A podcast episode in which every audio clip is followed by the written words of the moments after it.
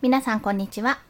あ、今のゆるラジチアプップって言ってるけど NFT リサーチラジオ、ラディオ、ラディオ、今のゆるラジチアプップへようこそ。すいません。ということで、えっと、お昼のライブ配信をサクッとさせていただきます。今日はですね、どんな NFT を作ればいいのかってところ、もしね、これから作ろうと思ってる方がいらしたら、これはマーケティング云々の話というよりも、海外マーケターをもしターゲットにするんであればっていう、私の中の本当にアイデア、まあ、自分だったらどうするかなってことをバーって重ねようと思います。まあ、ここいかに日本らしさを出すかっていうところが重要になってくるのかななんてことも思いますので、そんな形でお話をしていきますね。で、まあ、私自身は今、結局猫さん、もう今ね、猫はね、もう池原さんが散々言ってるんで、も可愛い猫ちゃんとか可愛い猫ちゃんとかみたいな話をしてるので、猫はね、多分基本的にね、もう超超超超レッドオーシャンだと思います。そう、別のね、動物とか、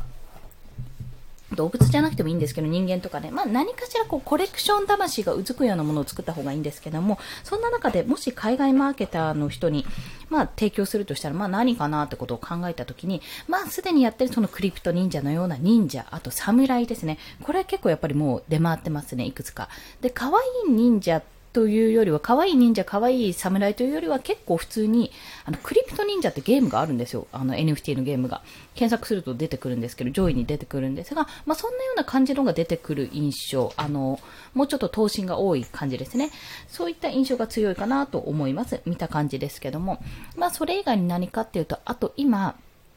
えっと、あれあれ、漢字の NFT を作った方、まあ、漢字ボーンだけじゃなくて、本当に筆の力強い漢字を、すごい、あの、いろんな背景とか入れてね、本当にあ一つのアートとして提供している方がいらっしゃったんですけども、えっと、ごめんなさい、コミュニティの名前を、コミュニティからいた、えっ、と、和也さんかな、一夜さんから書道 NFT アーティストって方の、もう、えっ、と、1万ドル売り上げ確定したそうなんで、もうこれもすごいことですよね。で、やっぱ漢字っ、まあ、中国語とちょっと迷いがちとか、あの、ごっちゃになりがちなんですけど、漢字も結構熱いし、書道っていうのも結構日本らしさが出てるので、まあそういった意味では、なんかかっこいいぞっていうような形にはなるんだろうなっていうところを感じました。まあそれ以外で言うと、あとは、ちょっと日本の文化っていうと、なんか、あの、いわゆるですね、こう結構コアなところだとわからないってことがあったので、ざっくり海外の方から見た日本の文化っていうのをやっぱ想像した方がいい。まあ、セレクトショップとかね、それこそキティちゃんとかのご当地キティちゃんってあるように、あんなのが結構、受けるわけですよ、やっぱり。で考えると、まあ、あとは私ちょっとふと考えて、もし作ってくれる人がいたら、作ったら、ちょ、ちょっと面白いかなっていう、ごめんなさい。本当にあの、素人の考えなので まあそれで面白いなと思ってくれたら嬉しいなぐらいで言うんですけども、3D 折り紙一つ。3D 折り紙ですね。まあ折り方の動画までついてたらなんかベストだなと思ってるんですけども、なんか折り紙とかもやっぱり向こうでは、ちょっとなんだこれはみたいな感じで、なんだこの細工はみたいな状態になってるらしいので、なんでこれがやっこなんだみたいなね。やっこさんってなんやねんみたいな。そんな風なね、ところもあるかと思うので、私は 3D 折り紙って誰か作ってほしいなって思思ったのと、あ、これはコレクターいるかどうかわかんないけど、千バズル ?3D じゃなくても、まあ 2D でもいいんですけど、千バズルを作って、もう本当に1000体作る。もう千体しか作らない。で、千バズルってまあ一つ一つこう、なんか願いを込めるわけじゃないですか。一つ一つっていうか、一つの願いを込めて千羽折って、まあそのその労力にかけたよう願い叶えてくれってやつだと思うんですけども、まあなんか内容として、あの、鶴を、まあ、なんか、何かしらの願いを込めてその鶴ををこう提供するみたいな。まあちょっとその辺は、例えばロイヤリティを、あの、難病指定の病気にかかってる子供たちに支援を、ための支援をしますみたいな感じでもありなのかなとか考えてました。そんなようなニュアンスでね、3D でちょっと使ったことないんですけども、折り紙とかの方がやりやすいのかななんてことを思ったんですよね。まあそれが一つと、あと、舞妓さんですね。舞妓さん。舞妓さんも、舞妓さんだけじゃなくていいんですけど、熊取とかその歌舞伎役者のやつでもいいんですけど、なんか、あの、そういったキャラでもいいんですが、偉人、偉人が、な、なんかね、ちょっと本当にごめんなさい、妄想話で申し訳ないんですけど、偉人でも何でもいいんですよ。なんか、既存のキャラ、知ってるキャラが熊取の顔したらとか、既存の人間が、これ有名人、例えば、まあ、池早さんちょっとごめんなさい、例に挙げちゃいますね。池早さんが、舞妓さんの、あの、化粧をして、例えばなんか扮して隠れているみたいな、この人は誰？この舞妓さんは誰みたいなのを当てるっていうアートも面白そうだなってちょっと思ったんです。要はあの、舞妓さんとか、あの、それこそ熊取、えっと、歌舞伎の役者の方のあの、化粧って結構顔隠れるじゃないですか。だから要はもう、なんて言ったらいいんだあの、と池原さんだったらメガネと帽子とみたいなイメージが強いと思うんですけど、そういう風にキャラクター化されてる人って、まあ、いますよね。こう、えっ、と、教皇先生みたいにね、副業の学校の教皇先生みたいに黒スーツ、メガネ、えっ、と、髪の毛長いみたいな教皇先生みたいな、そんな感じでこう、ある程度特徴がもうできているインフルエンサーの方とか人とか、まあ何でもいいんですけど、そういった方にそういう化粧を施してみたら、施してこれは誰だ？みたいな感じでやるのもちょっと面白いのかなとも思ったんです。ただただその化粧をしている、あのメイクをしているっていうのも面白いですし、あの、国内の人が、まあ海外の人でこの有名な人は誰だ？え、これは一体誰が化粧をしてるんだ？っていうのを、まあなんか、すみません、声入っちゃうかも。想像してみると面白いかななんてことを思いましたっていうのが一つ。あとやってみようと思ってたのなんだっけな。版画だ。版画アート。版画っていうのも、まあ、他の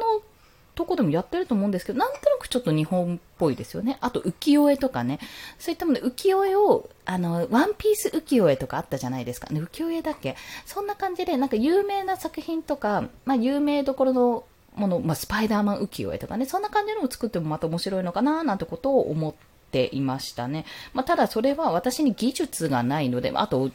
えっ、ー、と、二次創作とか著作権の部分とかね、結構その辺は調べないといけないんですけど、そういったところで、あのー、調べないといけないというか、そこがめんどくさいからやんないっていうよりも、技術面でちょっとやっぱり足りない部分が あって、私はやりかねるんですが、まあでもこんな NFT 作るのも面白そうだなって思うところは、アートとかコレクションの部分でありますね。あ、こんにちは。ともよさんなんですね。こんにちは。よろしくお願いします。ありがとうございます。薬草カレンダー予約特典付き。なんか素敵ですね。薬草ですよ、皆さん。薬草ってどんなどんな薬草なんだろうな。ちょっと気になりますね。あと、あと NFT ね。あとはですね、その、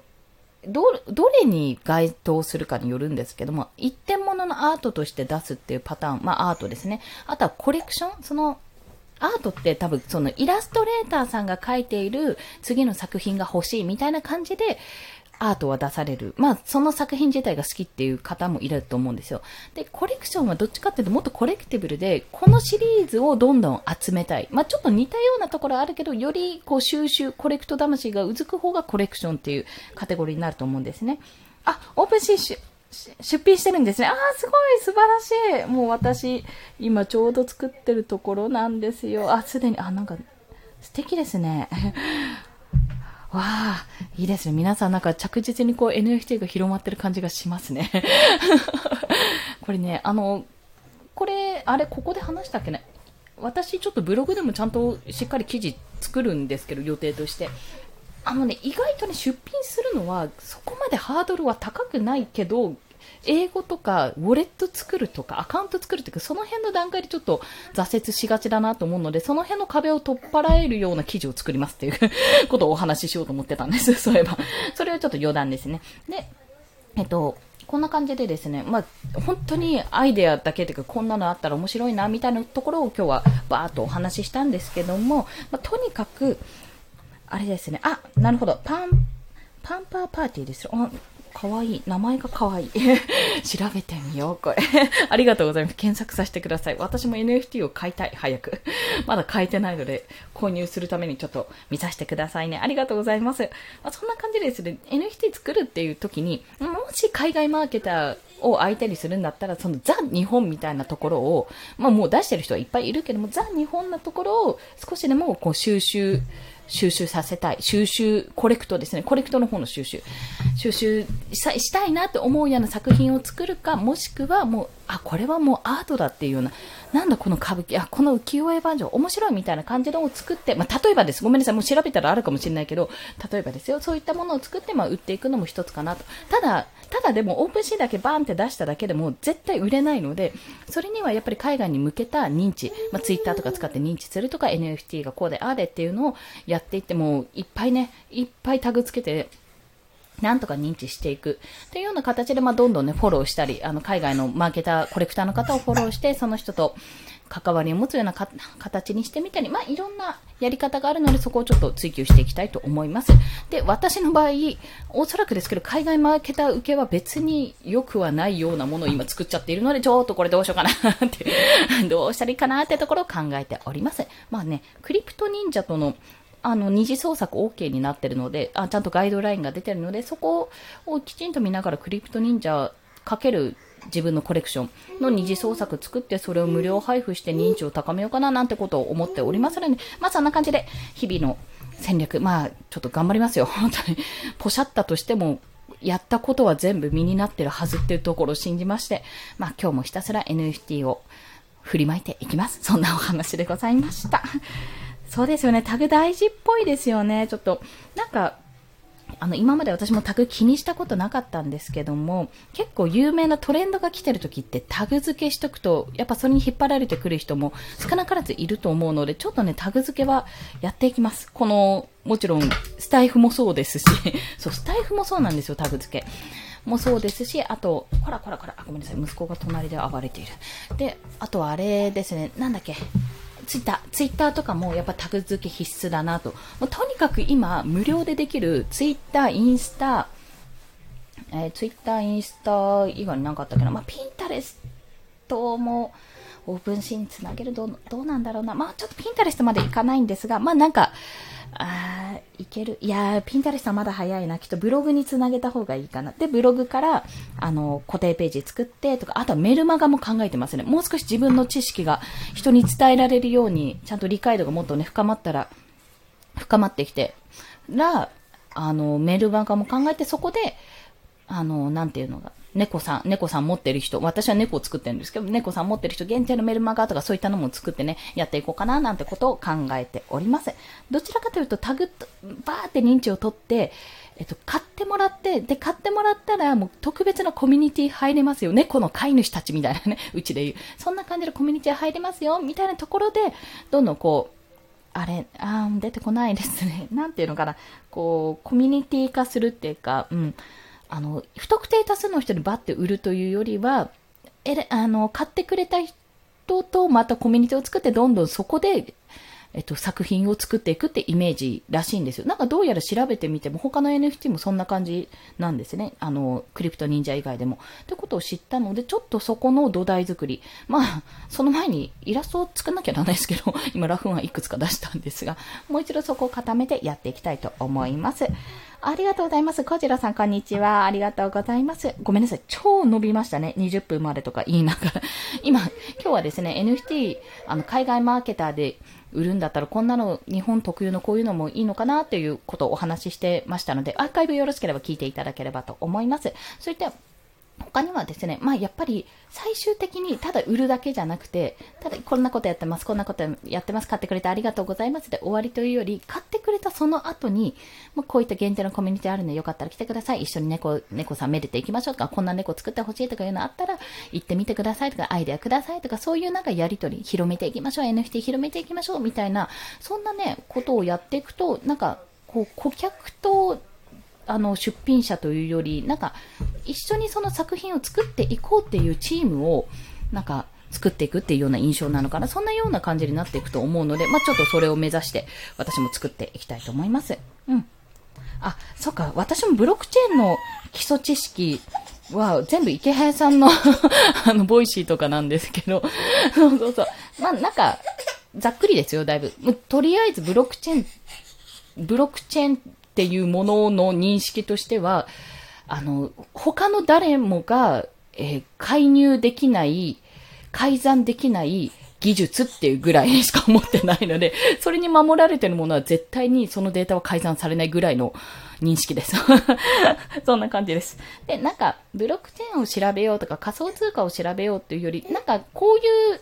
技術であ、すごい、こういう技術があるんだったら今後今までこういうことに困っていた、海賊版に困っていたとか、コピーとかに困っていたっていうものに対して、こういう対策が取れるようになるんだら、あ、すっごい画期的だなっていうところがわかるぐらいのニュアンスでいいんじゃないかなって、こちらそう思って、